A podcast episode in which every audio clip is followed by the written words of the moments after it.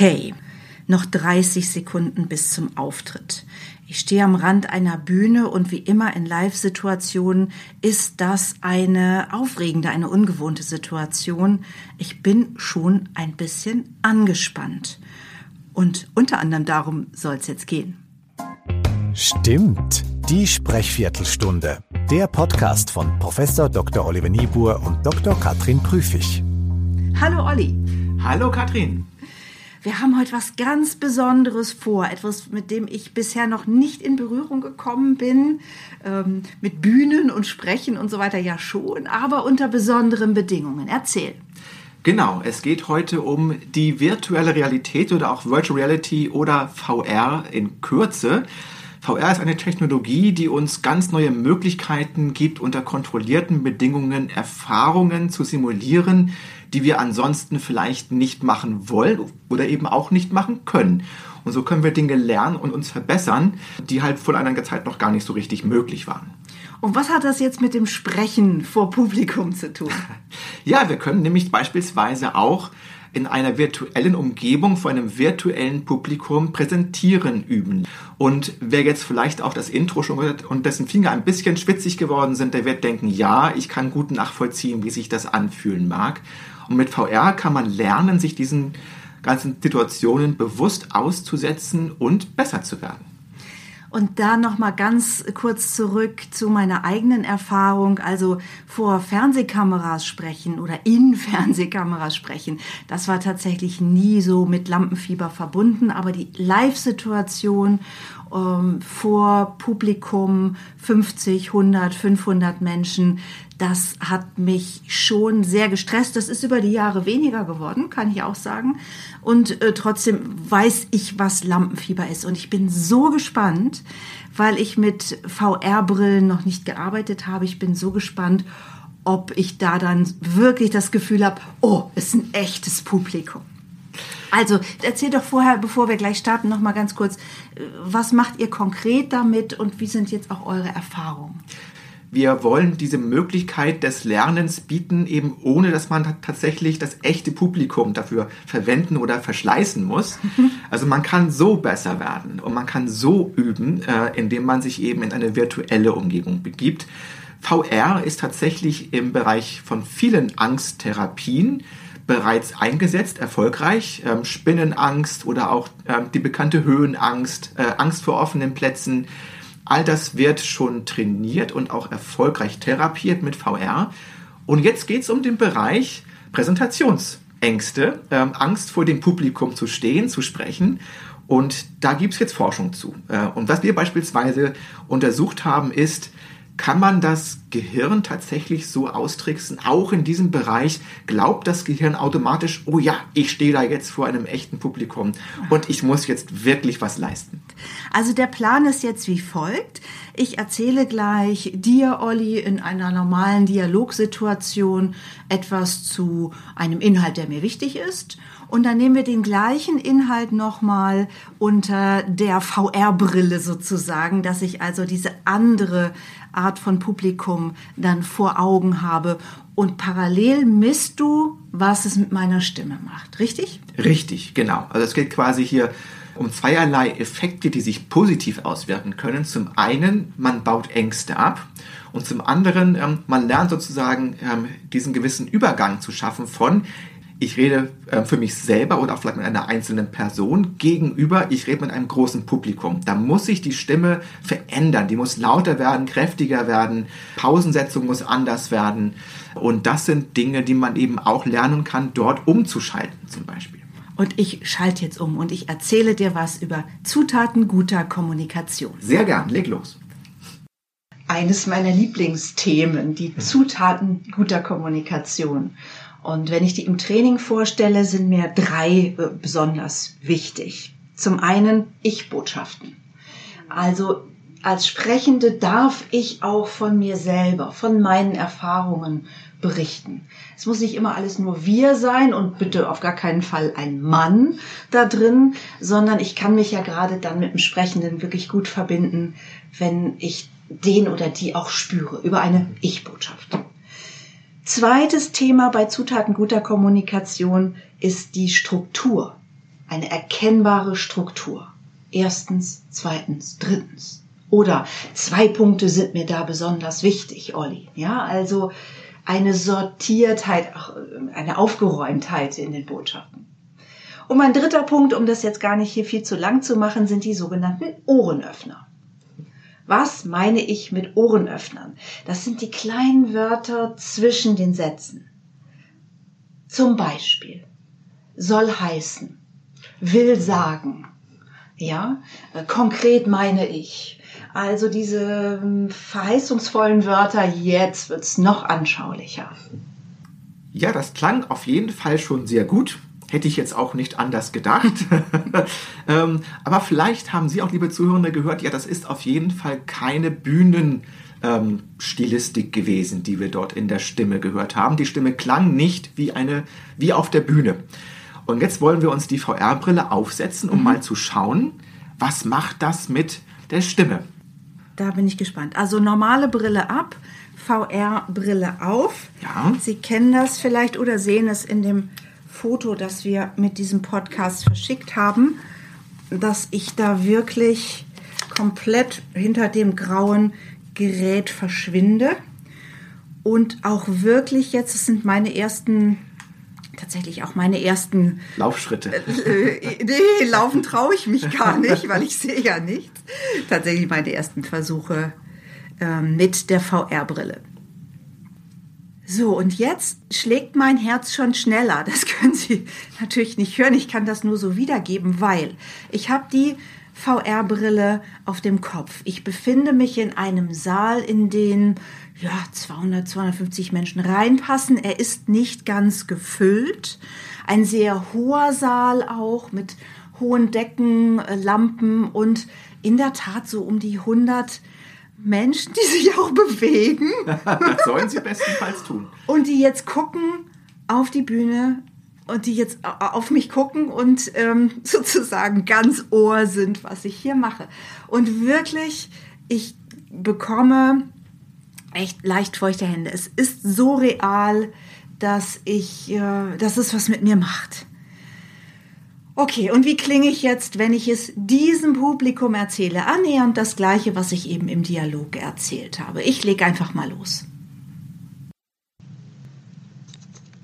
Ich möchte Ihnen jetzt was erzählen zum Thema Zutaten guter Kommunikation. Ein Punkt, der mir für die öffentliche Rede, aber generell für die Kommunikation untereinander sehr wichtig ist. Das eine ist das Thema Ich-Botschaften. Ja, ein Sprechender, der sich traut, sich selbst mit der Botschaft zu verbinden, dem werden Sie lieber folgen, mit dem werden Sie sich eher identifizieren. Es darf also Sätze geben, zum Beispiel wie ich bin der Überzeugung das, ich habe die Erfahrung gemacht das oder als ich vor zehn Jahren das und das und das gemacht habe. Das zweite ist äh, mein Lieblingsthema, wenn Sie so möchten, Struktur. Was meine ich mit Struktur? Ich meine so etwas wie erstens, zweitens, drittens. Oder da sind mir zwei Punkte besonders wichtig. Sie geben damit Signale von Aufgeräumtheit, von, von Klarheit und sie machen es den Zuhörenden leicht zu folgen. Perfekt, das klang anders. Das klang wirklich anders äh, und weil wir ja hier auch akustisch unterwegs sind, weil es um akustisches Charisma geht und natürlich auch ein bisschen in die akustischen Messwerte reinschauen, die wir jetzt finden. Und tatsächlich Olli, ich darf ich Tschüss sagen zu den Leuten ja, hier. Du darfst Tschüss sagen. Ich sag Tschüss, nehme die Brille ab Jawohl. und sehe dich wieder und. Hallo, willkommen zurück. Ach, puh, ja, okay. Genau. Ja, also akustisch gesehen hat sich wirklich einiges bei dir getan. Du hast mehr Pausen produziert, ähm, im Durchschnitt ungefähr acht mehr pro Minute. Du bist im Sprechtempo ein auf wenig... Auf der Bühne tatsächlich? Genau, Ach. auf der Bühne. Mhm. Du bist im Sprechtempo ein bisschen langsamer geworden, hast also wirklich versucht, dich einzubremsen und ähm, wirklich deutlich und klar für ein großes Publikum, auch für eine ein bisschen heilige Raumakustik tatsächlich zu sprechen. Wir sehen, dass die Stimme um zwei Dezibel ähm, kräftiger, ein bisschen lauter geworden ist.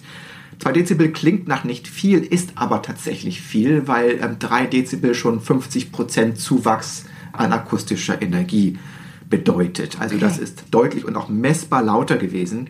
dein Umfang in der Stimme ist um eine Terz größer geworden und die Stimme ist weiter nach oben gegangen. Einfach weil du ein bisschen lauter, ein bisschen emotionaler warst, positiver, du hast auch viel gelächelt.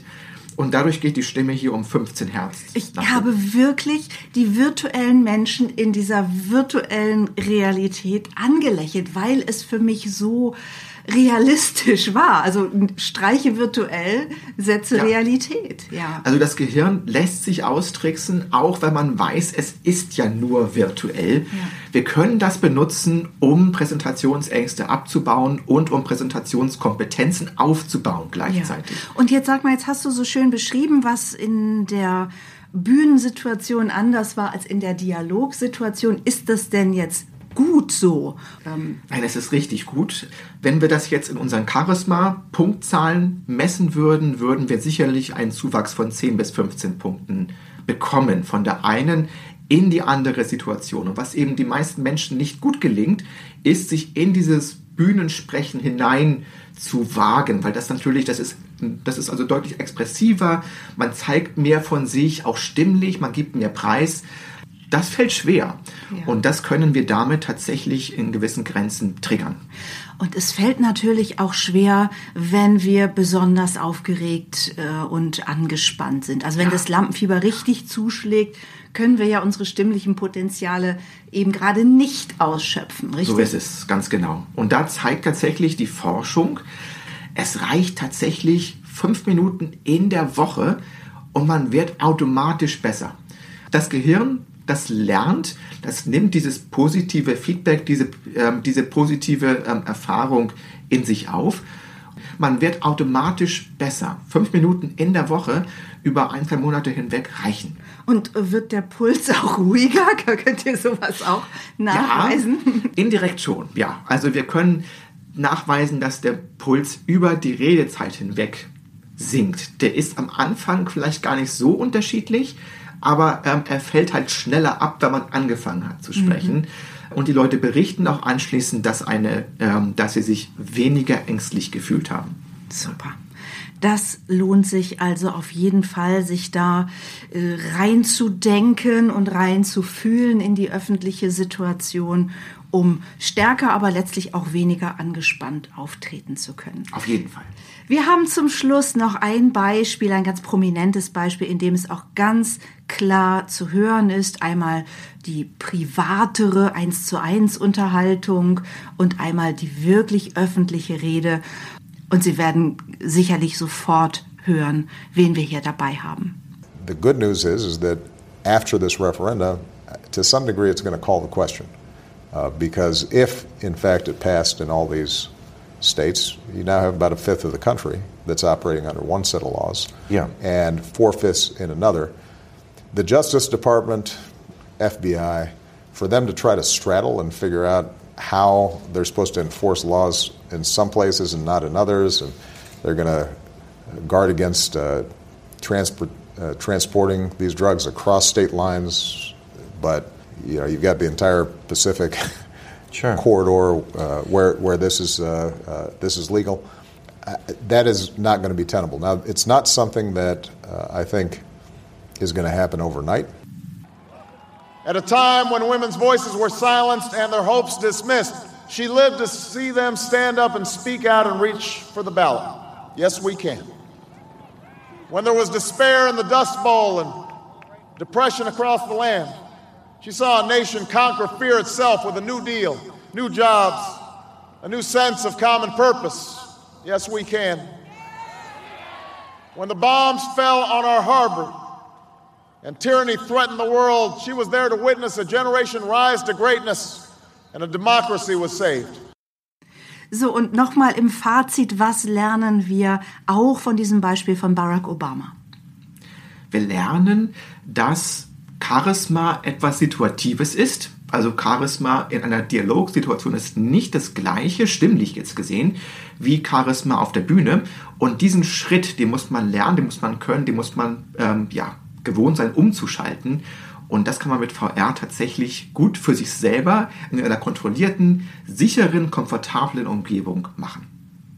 Olli, ich danke dir für diesen Ausflug in die virtuelle Realität. Für mich ja, wie gesagt, der erste. und möchte einfach nochmal dran erinnern, wenn Sie Ideen haben für stimmliche Themen, Aspekte, Menschen, die Sie spannend finden, Ideen zuzuhören, dann schreiben Sie uns an podcast.charismatischer.de. Und bis zum nächsten Mal sagen wir Tschüss. Und bleiben Sie gut gestimmt.